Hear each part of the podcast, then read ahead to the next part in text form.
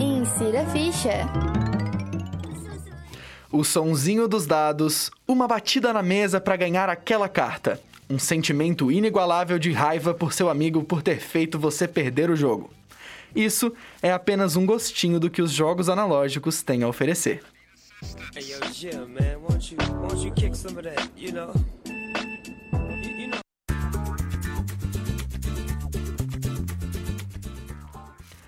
Os jogos analógicos mais antigos que foram encontrados são de quase 5 mil anos atrás, no Egito Antigo. O chamado Senet foi resgatado na Mastabad Reziré, um complexo de túmulos. O layout do jogo tem casas e peões, algo bem familiar para esse tipo de jogo. Dentro desse grande guarda-chuva que são os jogos analógicos, encontramos tabuleiros como Monopoly e Jogo da Vida, cartas como Baralho e Uno e até mesmo Stop, que faz parte de um jogo de que faz parte de um tipo de jogo com a possibilidade de jogar objetos em casa. Sabendo disso, você já deve ter se perguntado: quem nunca jogou um jogo analógico? Não é mesmo? Pois é, eles são extremamente populares e, mesmo que muito caros em muitas das vezes, encontraram seu mercadinho nichado. O jogo de tabuleiro mais vendido no mundo, segundo o site The Richest, é o xadrez. Você deve conhecer ele, né? Outros destaques nos 10 mais vendidos são Monopoly em quarto lugar, Detetive em sexto e o Jogo da Vida em décimo. Já na Amazon Brasil, hoje, dia 26 de outubro, o jogo mais vendido é o Uno Minimalista, que tem design do brasileiro Valesson, Varlesson Oliveira. No ranking da Ludopédia, site especializado em jogos analógicos, o jogo com maior nota se chama Gloomhaven. Da mesma forma que os jogos digitais, os jogos analógicos se dividem em dois tipos: europeu, mais estratégicos, e americano, mais diferentes. Dentre esses, existem diversos subgêneros, como es- estratégia, festa em grupo e mais. Tem espaço para todo mundo. Por isso, na mesa de hoje, vamos discutir alguns dos jogos analógicos que mais nos marcaram. Mas antes, vamos ouvir o Gamer News para atualizar você das notícias da semana.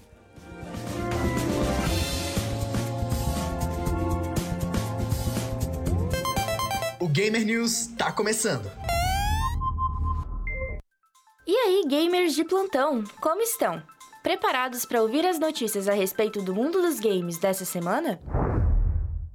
Mario Plus Rabbids Sparks of Hope foi lançado no último dia 20 para Nintendo Switch por 299 reais. A parceria entre a Ubisoft e a Nintendo começou como uma boa ideia lá em 2017. Essa atual sequência do game leva o encontro do encanador com os coelhos aloprados para um nível superior. O game de RPG tático combina tudo o que funcionou em Kindle Battle com inovações que o deixam mais dinâmico e menos repetitivo. Mario Plus Rabbids Sparks of Hope também estava disponível para ser jogado no stand da Nintendo da BGS 2022, no início de outubro. PS5 vai receber chat por voz no Discord em breve. Essa semana, os usuários passaram a receber notificações sobre a integração entre a plataforma e o console da Sony. Ao que tudo indica, a inserção será de exclusividade com aparelhos PS5. Com o recente lançamento de Overwatch 2, a Blizzard vem se esforçando para manter os jogadores ligados em seu Hero Shooter. Para isso, aposta em evento especial de Halloween, que vai dar uma skin para Reaper.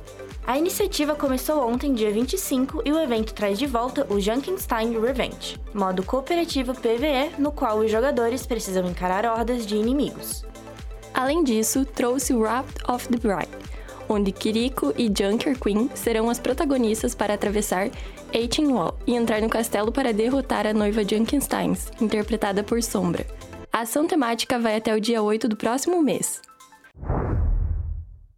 Também nessa terça-feira foi anunciada a chegada dos jogos Age of Empires 2 Definitive Edition e Age of Empires 4 Anniversary Edition para os consoles Xbox em 2023. A informação foi dada em um evento de comemoração aos 25 anos da franquia. A série de jogos é considerada precursora dos jogos RTS, ou estratégia em tempo real, e fez sucesso nos PCs desde que foi lançado, mas nunca tinha chegado aos consoles. Os títulos ficarão disponíveis para comprar na Microsoft Store de forma gratuita para assinantes do Xbox Game Pass e via streaming com o Xbox Cloud Gaming. E finalizamos o Gamer News com polêmica. Nossa equipe divulgou na semana passada que, de acordo com Helena Taylor, a Platinum Games tinha oferecido apenas 4 mil dólares para que ela dublasse a personagem Bayonetta. Mas suspeitas de que essa afirmação fosse falsa foram levantadas por outros dubladores. E nessa segunda-feira, dia 24, a própria atriz admitiu que a proposta foi bem superior a esse valor, de aproximadamente 15 mil dólares. Então, ouvinte, qual foi a sua novidade preferida? Conta pra gente lá no Insta em arroba Insira Ficha. O Gamer News fica por aqui. Até a próxima semana. Brenda Gaspareto. E Sofia Leal para o Insira Ficha.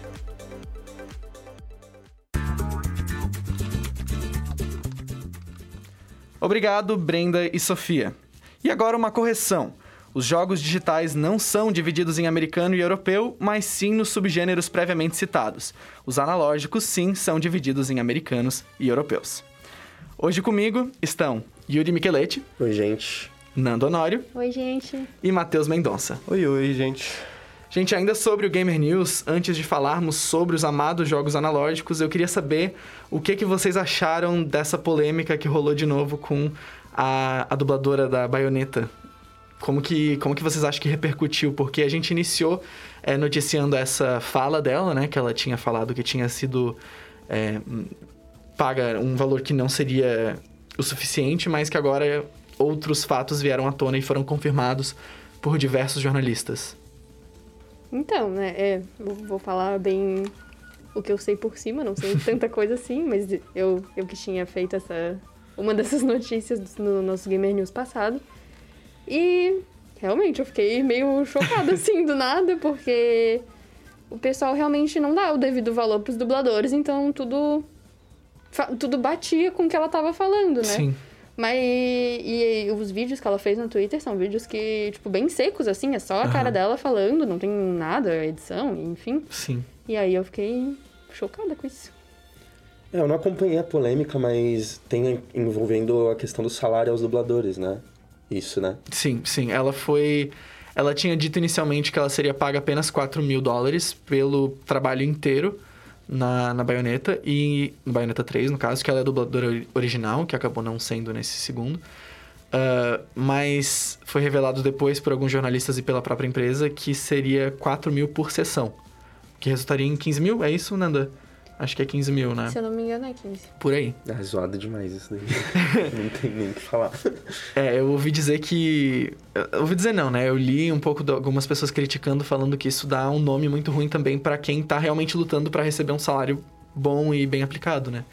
É, tudo bem, a gente pode discutir se é ou não um bom salário, 15 mil dólares pra um jogo que vai ganhar milhões. Mas eu acho que no momento que ela mente e fala que. Ah, não, era 4 mil tudo. Causa Sim. uma certa desconfiança, né? Um pouco de. Não, não dá muita credibilidade Sim. né? Bom, mas agora sim sobre os jogos analógicos. Pra começar leve, quais são os favoritos de vocês? Nanda, pode começar. Então, eu amo Stop. Stop é literalmente meu- um dos meus jogos favoritos. Eu adoro, eu me divirto muito. Agora que tem a versão online, fica muito mais fácil de jogar com as pessoas que não estão com a gente.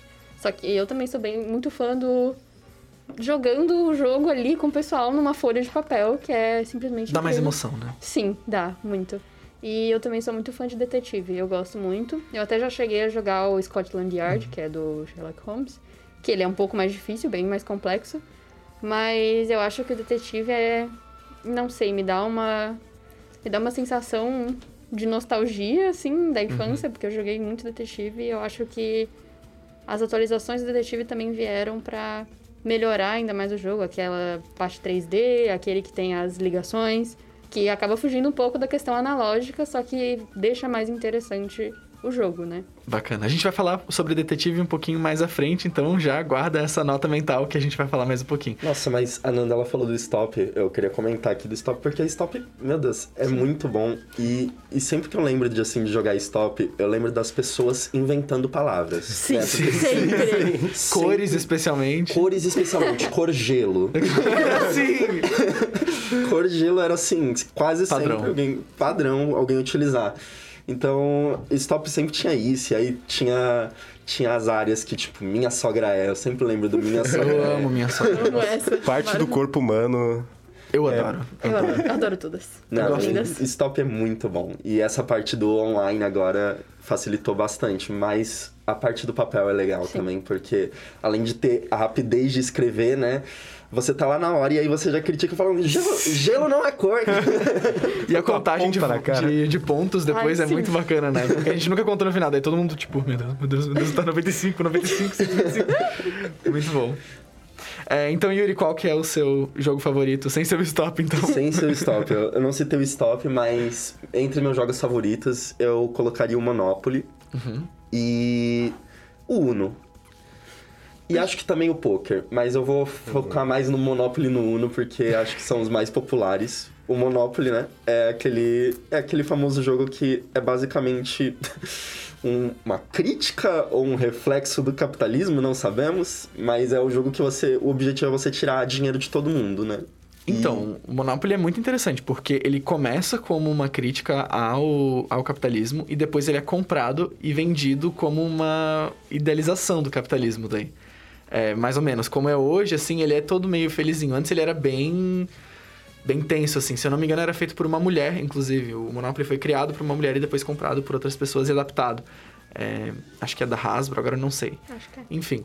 Mas é muito interessante essa história do, do Monopoly, porque ele dá uma, uma certa idealizada, uma idealizadinha, assim, no, no capitalismo, eu acho, pelo menos. Olha, real, não sabia que tinha essa história dele. É muito doido. Dele É- ter é- iniciado como uma crítica, mas eu percebo, assim, um, Sim. um- um certo nível. Ainda de- tá lá. Ainda tá lá a essência. E, e é muito legal, né? Assim, é, as pessoas elas perdem a alma enquanto jogam, basicamente, e começam a querer simplesmente tirar o dinheiro de todos os amigos que estão lá. Eu ia te perguntar até quantas partidas de Monopoly na vida você finalizou? Cara, poucas, assim, eu acho que eu consigo Imaginava. umas Também, eu também. duas ou três, porque demora muito e, assim, sempre acaba alguém desistindo e falando... Ai, vamos deixar pra jogar amanhã? Sim. Nunca voltam pra jogar amanhã. Não. E é sempre assim.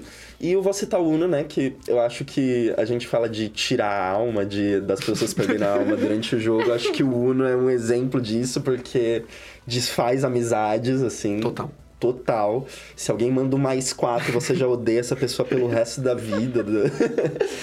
então, o Uno é bem legal, assim. Tem a versão online, mas pra mim, jogar pessoalmente o Uno não tem igual, assim.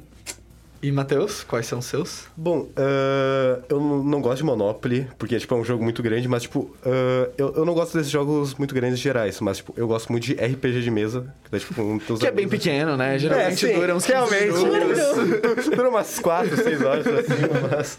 Não, mas é porque, tipo, sei lá, realmente tu pega teu, teus melhores amigos, assim, senta numa mesa e vai numa viagem muito maluca. É. E... Yuri também falou de poker, eu também gosto bastante de poker. Ah, eu acho que é muito divertido essa, competitiv... com- essa competitividade em- nesses Com jogos. certeza. Ah, que nem o Uno, coisa assim. Mas é, acho que meu principal mesmo é RPG de mesa. É, eu gosto muito de um jogo chamado Taco, Gato, Cabra, Queijo, Pizza. O, Esse é o nome. o maioral. Que jogo é o esse? maioral. então. É. A Nanda já jogou comigo. Amo, é amo. um jogo que, assim, é maravilhoso mesmo, assim. É, é parecido com uma dinâmica de rouba-monte. Então, basicamente, você tem, ah, tem um baralho de cartas. Cada um começa com... Dependendo de quantas pessoas jogam ali, uma quantidade certeira de cartas. E aí, as cartas têm um nome. Elas são ou taco, gato, cabra, queijo, pizza, narval, é, marmota e gorila. E aí, como é que funciona esse jogo? Cada um vai tirar uma carta e botar na- no centro da mesa. E aí vai falar uma das palavras em sequência. Se a palavra falada for a mesma que a carta jogada na mesa, todo mundo tem que bater na mesa. A última pessoa que bater na mesa vai levar esse monte. Então o teu objetivo é ficar sem cartas. Ah, é tipo um rouba-monte mesmo. É. Ah, Exatamente. Bem legal. Só que Só que. caótico demais, é uma loucura aquilo. É, porque daí a pessoa. Porque os, as ilustrações, elas são muito parecidas às vezes. Daí, às vezes, um queijo parece uma pizza, aí uma cabra parece uma Nossa. marmota. Então, vocês devem ter percebido que também no taco, gato, cabra, queijo, pizza não tem marmota, não tem gorila e não tem é, narval. Essas são cartas especiais que você tem que fazer uma ação específica se ela cair. E aí, a última pessoa que fizer essa ação, ela perde e, e pega essas cartas. Então, é um jogo extremamente divertido, muito rápido de jogar, que são os meus jogos favoritos. Jogos rápidos são bons. né? E, e ele dá pra levar pra todo canto, Sim. né? Eu, eu geralmente levo meu taco gato pra todo canto. Enfim. Mas, Matheus, quando a gente conversou sobre esse assunto antes do programa, você mencionou os, abre aspas, jogos de rolê, fecha aspas. que é o taco gato da vida. São os Sim. famosos party games, como eles são chamados. Que são realmente perfeitos pro rolê, né? Ah, então, ah, esses jogos são tipo, muito divertidos, normalmente são jogos que, que são rápidos, assim, porque o pessoal não vai ter saco, tipo, no meio do rolê, assim, e ficar, Sim. tipo, muito tempo. Pode até ter, mas aí seria, tipo, um rolê específico pra isso, pra jogar aquele jogo. Mas, tipo, jogo, tipo, Exploding Kittens, é, agora não tá vindo nenhum outro na cabeça, mas, tipo... Eu eu acho que tá, tipo, uma dinâmica, assim, porque tá, tipo... As pessoas podem estar, sei lá, meio... po- Podem estar bebendo, coisa assim, e as pessoas Sim. já vão... já vão, tipo, meio torta pro jogo. E gera umas coisas muito engraçadas. É, jogo de 15 minutos é muito legal porque você nunca perde aquele flow, assim, de tipo, Sim. no final vocês, nossa, só isso? Vamos de, mo- vamos de novo, vamos fazer É, mais. pois é, pois é. E me lembrou até quando vocês estavam falando sobre o Monopoly, eu não sei se vocês já jogaram, o Monopoly Deal, que é a versão de cartas do Monopoly. Ah, Nossa. sim. E ele sabia. é tão monstruoso quanto o Monopoly, mas ele dura bem menos. Então eu prefiro muito mais. Você tem as propriedades e você pode roubar e fazer um monte de coisa. É muito doido. É realmente muito bacana esse e fica aí a indicação. É, bom, Nanda, um jogo que eu citei no início do programa foi o Detetive, né? Que Sim. envolve desvendar um mistério que muda todas as vezes que é jogado. Sim. O que tem de tão especial nesse jogo? Eu, particularmente, não. Nunca terminei, nunca mal joguei assim o detetive, acho que por desinteresse. Mas por que, por que, que é tão especial? Me venda o detetive, basicamente. Cara, eu não sei se é. É que nem eu falei, tem aquele. Tem aquele sentimento de, de nostalgia pra mim.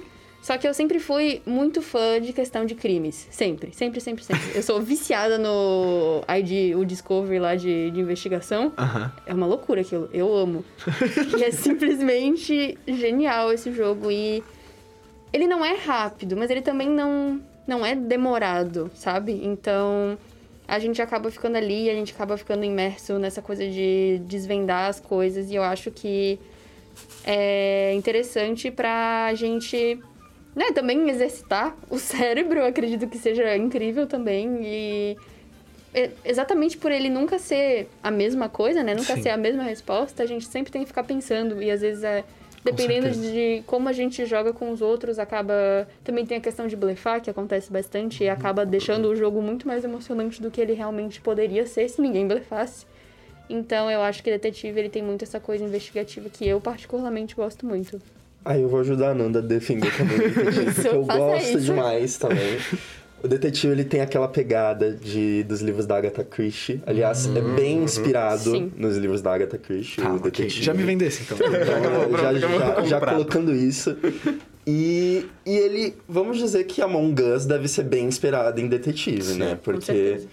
é, a gente tem a pessoa que cometeu o assassinato, né? Tudo bem que tem a arma do crime, onde que foi, não sei o que que você tem que ir descobrindo ao longo do jogo, mas tem essa tensão no ar de tipo, quem que é o assassino? E o assassino sabe que ele é o assassino. Só o resto do pessoal que não sabe. Então toda essa tensão, assim, que, por exemplo, quando você jogava um Among Us, Aham. ou um, um, um jogo que também era nessa linha, tem no Detetive. Então, eu acho que tem esses dois elementos que fazem que o jogo seja bem massa, assim, de jogar. Detetive era tudo. É demorado, assim, um pouquinho, É isso que eu ia perguntar. mas nem tanto quanto Monopoly ou um War da Entendi. vida. Então, ele é um jogo, assim, de boa, assim, de jogar. Ah, esse, eu tô falando desse de detetive que eu sempre lembrei de outro jogo que é tipo nessa mesma linha. Só que, tipo, eu, não, eu não- acho que eu nunca joguei detetive, mas, tipo, é basicamente tem um. É bem o nome do jogo. É. Tem, tipo, um. Tem um criminoso, tem um outlaw, tem o xerife e tem os ajudantes xerife. Só que, tipo, ninguém sabe quem é quem. Sim. Então, tipo, é a mesma coisa, só que com mais pessoas e, Aham. tipo, com mais classes, tipo, não sei, funções.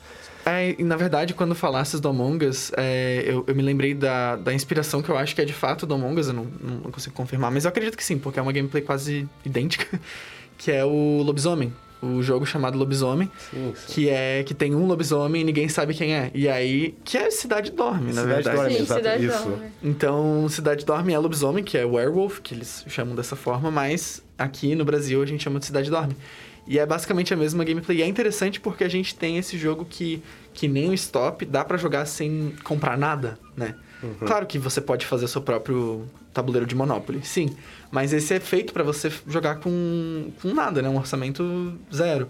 Eu acho isso muito bacana, porque ele ainda tem essa dinâmica do jogo competitivo, né? Esse que você tá falando é aquele que, por exemplo, tem o anjo, tem o, O detetive, o assassino, aham. e aí tem, se eu não me engano, aquele que você pisca e, e mata, É, assim. tem, Esse é o Cidade E tem né? Ah, é muito legal. Eu, eu chamava de detetive também quando, quando eu Ah, jogava. tu Acho vê. que tem vários nomes, assim. Sim. Ah, então deve ser regional, provavelmente. Aham. É tipo, é um tipo de jogo que é. que ficou muito famoso e saiu de várias vertentes deles, assim. É. E como não tem alguém vendendo, ele vai mudando de nome mesmo, né? É uma tradição. Muito legal. Yuri, eu acho que às vezes não é muito mencionado, né? Essa parte, junto com os jo- jogos analógicos, é, talvez por eles se separarem bastante em público e em mercado, são os jogos de aposta, né? De cassino. Como o poker, que você já citou. Eu sinto que o poker é o jogo de apostas mais famoso, pelo menos jogo analógico, né? Claro que a gente tem máquina de caça-níquel e tudo mais. Sim. Mas eu acho que jogo de carta e especialmente analógico, de cassino, o poker é o mais famoso. E eu me pergunto, será que é por ele ter um jogo divertido, com blefs, ou porque ele é viciante? Cara, eu acho que talvez um pouquinho dos dois, assim. o poker é bem viciante. No começo, quando você não sabe, não, não sabe muito bem como que funcionam as coisas, você fica tipo, tá, mas por que, que o pessoal gosta daquele jogo? Eu, quando eu comecei a jogar poker, eu fiquei tipo, tá, não tô entendendo. Sim. Mas aí sempre tem a sorte de principiante, né? Nesses jogos. E, e quando você vê que você conseguiu ou blefar, ou você conseguiu fazer, sei lá, um full house, ou uma trinca, ou algum tipo de conjunto de cartas aí, você se sente muito bem. e você quer mais, aí vira um negócio meio de ganância, você quer mais, e aí você também pode se perder nesse negócio. E quando você perde, você fala, não, agora vai, agora vai. É. E aí eu acho que esse ciclo, assim, de você querer voltar e querer conseguir o dinheiro, conseguir as fichinhas, eu acho que faz com que o poker ele seja viciante. E também tem a parte do blefe. É legal, às vezes, É um- é um jogo legal pra jogar com os amigos, tá bebendo, assim. Também é esse jogo, assim, pra ter num rolê, mas claro que com um orçamento um pouquinho maior, porque você precisa de uma maleta de poker, aí é, é mais complicado. Mas eu acho que é um jogo que vicia nesse sentido, assim. Eu amo muito Blackjack, pra mim é o melhor jogo de cassino que tem, sou muito fã. Mas ele também tem essa questão do vício porque ele é muito rápido. Então tu já perdeu não sei quantos mil reais ali, tipo, foi dois minutos assim. Então tem esse problema, mas eu acho o Blackjack muito bacana. Não sei se vocês já jogaram, mas eu acho muito legal mesmo. Blackjack nunca joguei. Eu joguei só poker e foi exatamente a mesma coisa. Tipo, no começo eu não entendia nada. E tipo, comecei a jogar, tava com uma colinha assim do lado da, das É, combinações sempre de carta. colinha, né? E, e, nossa, quando tipo. Tu realmente falou como se dá bem, ele pega uma trinca, pega um flush, eu acho. Não lembro os nomes das, das combinações. É. Mas, tipo, tu pega assim, tu coloca ali e pensa, tá. Se eu mentir agora, outra pessoa lá vai colocar mais e. É, e tem um problema no poker que é quando você se emociona Sim. e você resolve dar o all-in, que Nossa, é quando você resolve apostar tudo. Você Tudo fala, pode dar muito bom, ou muito você, ruim. ou você tá blefando, ou às vezes você tem um, um conjunto de cartas que você acha que vai dar muito bom e você fala all-in. E aí você pode se ferrar muito. Pode, pode. Ou se dá muito bem também. E aí, nesse sentido, assim, um pouco... Perigoso. Ele é um jogo perigoso, assim. Sempre quando jogar. vem um all-in na mesa, gera uma tensão, assim. Todo Gera mundo uma fica, tipo, tensão, calado, fica, fica, será- tipo, Ih, rapaz. Será que tá blefando? Será que vou? Menos quando é o all-in do, do mais pobre de todos da mesa, né? Que daí todo mundo É, fica, é, tipo, aí pô, um all-in de dois "Pô, meu reais, daí pago isso, né? E eu acho que um fenômeno muito interessante nos jogos é a adaptação do meio, né? Jogos digitais que viram analógicos e vice-versa. Aqui eu posso citar Pandemic, Stardew Valley, Terraforming Mars. Quando que é válida a adaptação de um meio pro outro? Nanda. Nossa. Quando que é válido? Olha, depende. Eu acho que tem muito a ver com a questão de, de público do jogo, talvez, por ele ser amado, às vezes, né, no caso, tipo, Uno e Stop, essas coisas. É, eu nem sabia que Stardew Valley era É, a então, eu fiquei Eu fiquei per- até assim, ó, como É, é? lançou o jogo analógico do Stardew Valley de tabuleiro. Não joguei ainda, é muito caro. Mas ele é bem interessante. Eu acho que a galera tá gostando, assim. Eu não consigo imaginar como é que é um Stardew Valley de tabuleiro, mas... E tu joga sozinho, pelo jeito. É, ou sozinho ou com amigos, mas acho que é feito pra jogar sozinho. Tem... Opa, desculpa. Tem vários jogos que, tipo...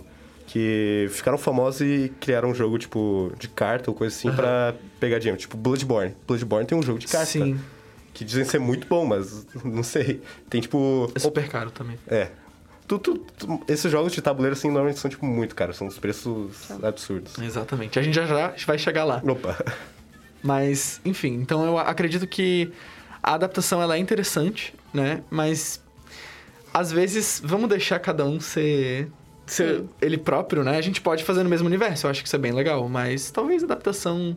Não sei se eu, eu me interesso tanto. Às vezes eu penso até, tipo, putz, é uma adaptação de um jogo digital. Por que, que eu só não jogo jogo digital, então, né? É, eu não sei acho se vocês que... pensam isso. Eu acredito que sim. Eu realmente... Ai, sei lá. Vou chutar qualquer jogo digital que é... Until Dawn. Não tem nem como jogar de tabuleiro, eu acho. Não Aham. sei. Mas, realmente, se... Como, por exemplo, é um jogo que eu já tenho muito apego, eu acho que eu não iria jogar a adaptação. Eu acho que eu ia continuar jogando... Jogando ou assistindo, porque eu nunca joguei. Sim. Mas assistindo o normal, porque... O normal. O digital nesse caso, porque, não sei, pra mim realmente, como tu falou, faz muito mais sentido só consumir o original, né? Com certeza. Deixa eu perguntar pra vocês, que jogo digital vocês gostariam que fosse adaptado em analógico? Pode começar, Yuri. Jogo digital que gostaria de ter pra Não analógico. vale The Last of Us. Não, eu não sei nem como adaptar The Last of Us. Eu não sei nem como adaptaria The Last of Acho Us que, pra um acho que The analógico. Last of Us até daria, porque tem, tipo... Eu não vou lembrar o nome dos jogos, mas tem, tipo, jogos de tabuleiro que... Que tem tu e tua equipe, tu vai realmente contra um mapa, assim, de inimigos. Acho que seria nesse sentido, É. assim. Tá, eu já sei. Eu acho que poderia ser um jogo, ah, inventando aqui, vou pirar a cabeça, um jogo de escolhas, de escolhas do Life is Strange. Ok. Joguei essa, joguei essa. Pode ser um jogo de cartas ou pode ser um jogo de de, ai, não sei.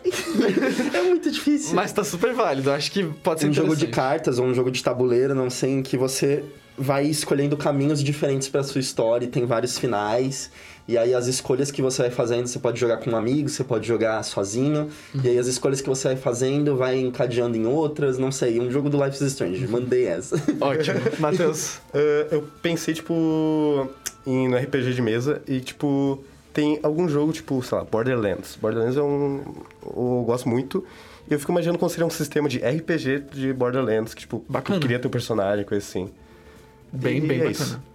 Os RPGs são legais, é, os RPGs de mesa, né? Sim, sim. São legais porque a gente pode criar nós mesmos, Sim, né? ser muito livre. É, criando um próprio sistema, pegando um sistema pronto e Só, só botando uma adapta. lore por cima. é. Sim. E Nanda? Olha, eu vou. Eu vou mesmo na mesma vibe do Yuri, mais ou menos. Eu vou citar o The Wolf Among Us, porque eu amo esse jogo. eu acho genial. E como ele tem essa coisa de meio investigaçãozinha, tem uma leve Total. investigação. E tem essa questão do, dos contos de fadas e como tem momentos que tu vai lendo um livro, seria interessante se tu tivesse um livro, tipo, físico, Uhum. e fosse tipo um jogo de tabuleiro, assim, daí. Ou, sei lá, de qualquer outra forma. Mas eu acho simplesmente. Esse jogo eu acho sensacional. Eu acho que ele devia receber muito mais. Praise. É, eu esqueci a palavra. Vai ver a continuação agora. Vai ter, é, vai ter sequência. Vai- graças então. a Deus, mas ó. Três Faz anos. tempo. Pelo amor de Eu Deus. acho que muito mais. Não, muito mais. É que 10 mil a, anos. a empresa faliu, né? Então É, precisou meio que teve dar esse uma... problema Teve esse detalhe aí. Bom, e o contrário, qual jogo analógico vocês escolheriam pra virar digital? Eu vou começar com a Nanda agora. Meu Deus, que ódio mesmo. É... Deixa eu pensar. Olha, eu vou, eu vou me inspirar nos filmes do Harry Potter, sei lá. Uhum. Porque no primeiro filme tem a questão do xadrez bruxo. Então Ok, eu acho que se, bacana. se tivesse um jogo inspirado em xadrez, numa vibe meio assim, meio xadrez bruxo, Arrasou. porque eu simplesmente eu amo a cena do xadrez bruxo. Eu acho ela incrível, muito bem feita. E é tipo o primeiro filme. Aham. E eu acho incrível, e eu acho que se fosse uma vibe meio assim, meio, sei lá, as peças falam, as peças fazem som, as peças, peças se mexem, não sei. Mas eu acho que seria uma coisa muito diferente do que a gente é acostumado a ver ultimamente, né? Então acho que essa seria uma, a minha escolha. Total. O Yuri fez aqui um movimento que parece que ele percebeu Eu qual consegui. que ele deseja. Então, qual jogo analógico você escolheria pra virar War. digital? Nossa, é Imagina, verdade! War, É claro! Digital.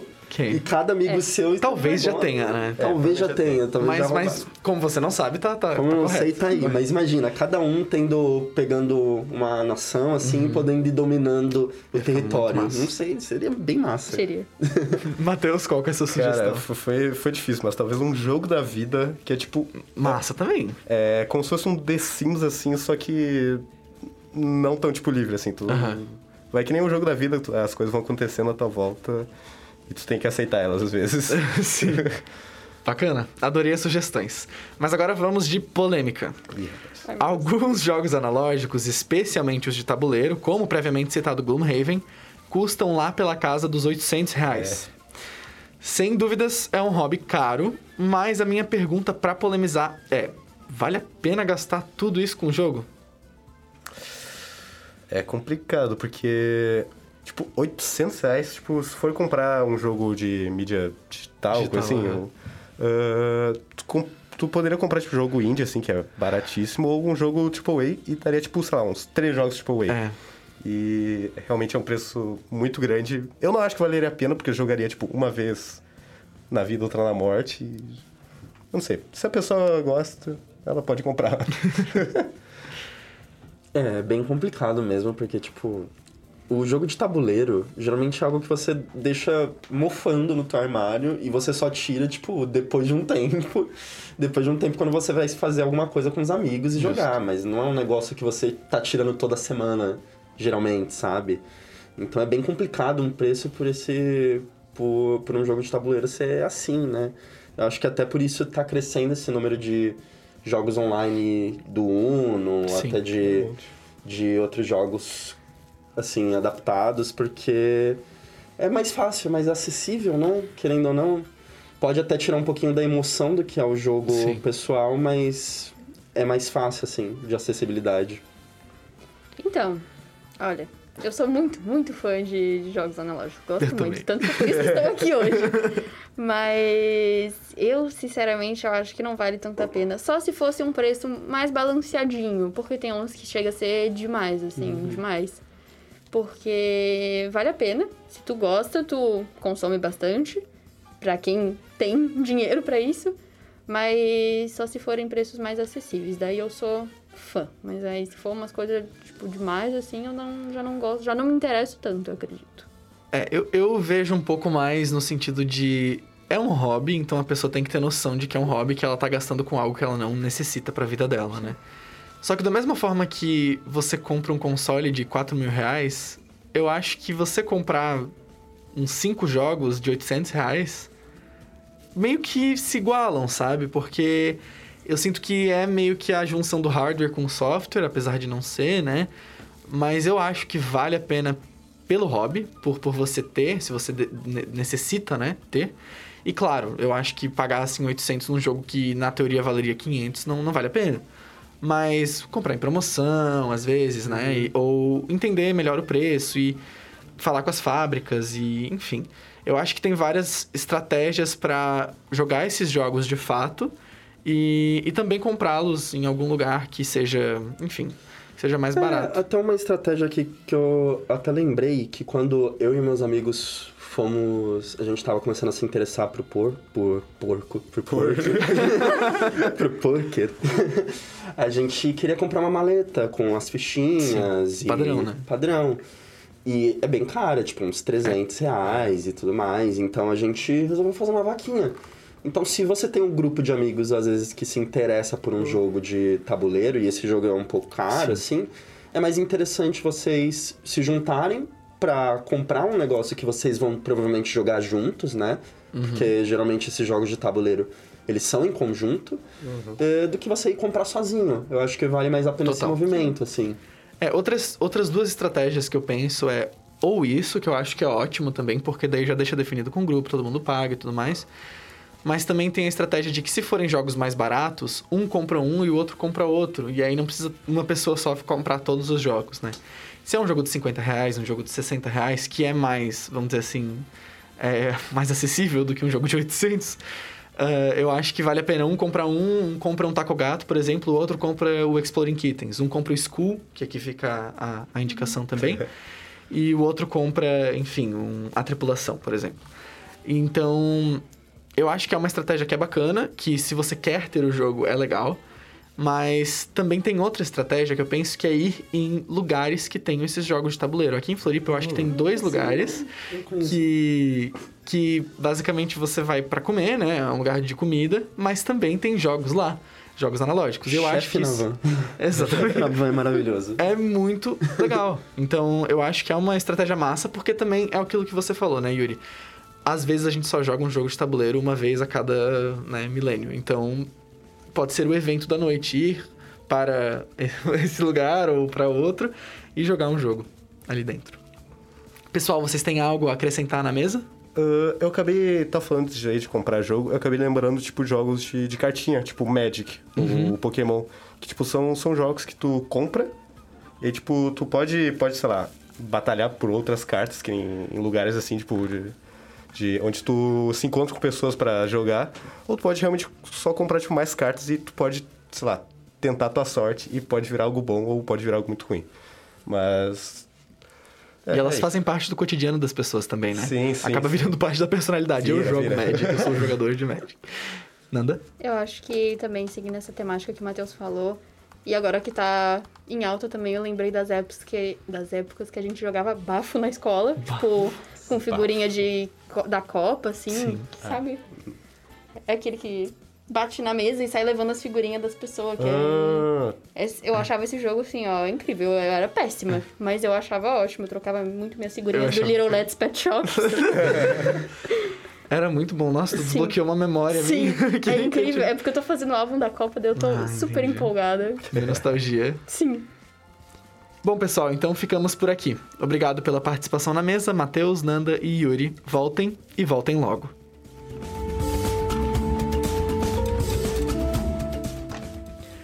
E essa foi a edição super analógica do Insira Ficha. Gostou, gamer de plantão?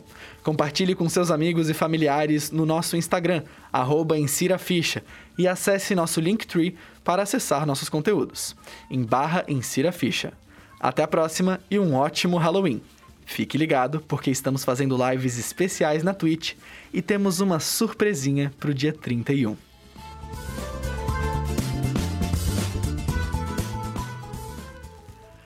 Essa edição referencia o artigo Jogos de Tabuleiro de Canaã nas idades do Bronze Inicial e Intermediária e a origem do jogo egípcio Senet, de Michael Sebane.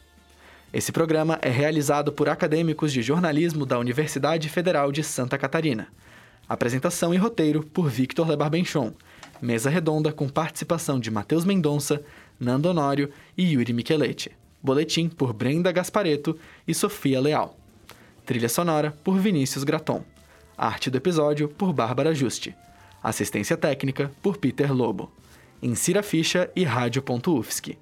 É rádio, é jornalismo, é gaming e ponto.